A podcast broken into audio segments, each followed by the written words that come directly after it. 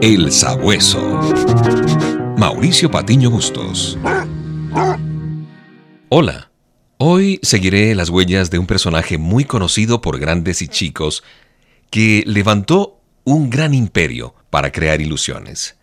Su misma muerte parece ser una ilusión.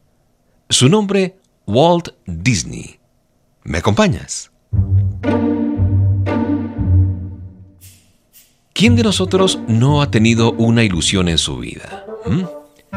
La ilusión de tener una familia, un buen trabajo, una buena profesión, la ilusión de volver a ver a aquel amigo, aquel ser amado del cual no sabes hace mucho tiempo.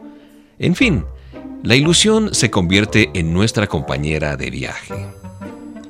Cuando yo era un niño, mi papá escuchaba la radio mientras arreglaba el pequeño jardín de la casa.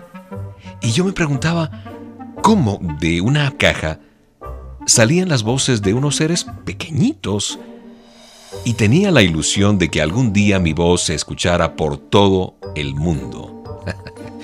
sí, ilusiones de un niño.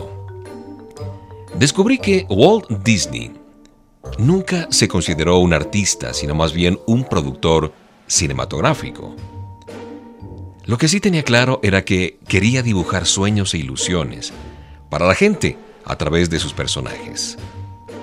Y claro, todos hemos visto las simpáticas aventuras de Mickey Mouse. Y ese pequeño personaje nació de una ilusión temprana de Walt Disney. Él anhelaba ser un artista, pero no tenía dinero. Y los constantes infortunios de su juventud pusieron a prueba su determinación.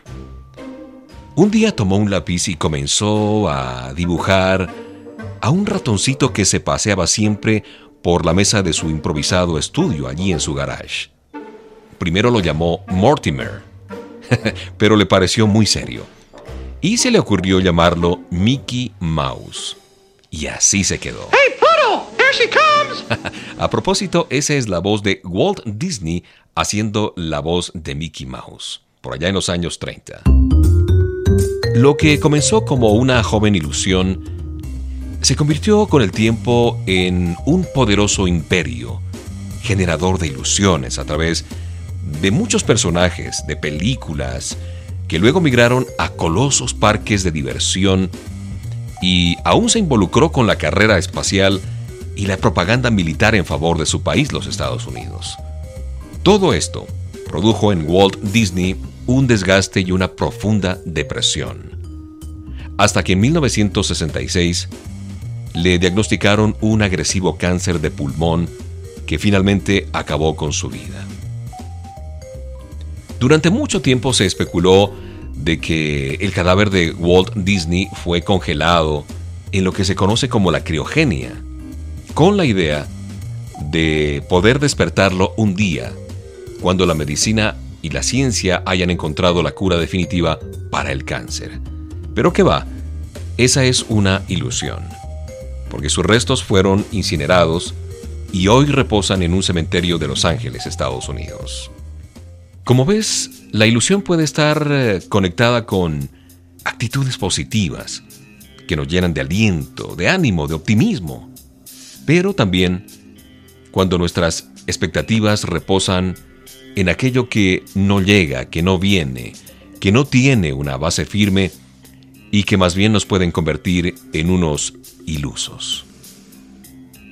Muchos piensan que confiar en Dios es solo una vana ilusión, pero se equivocan.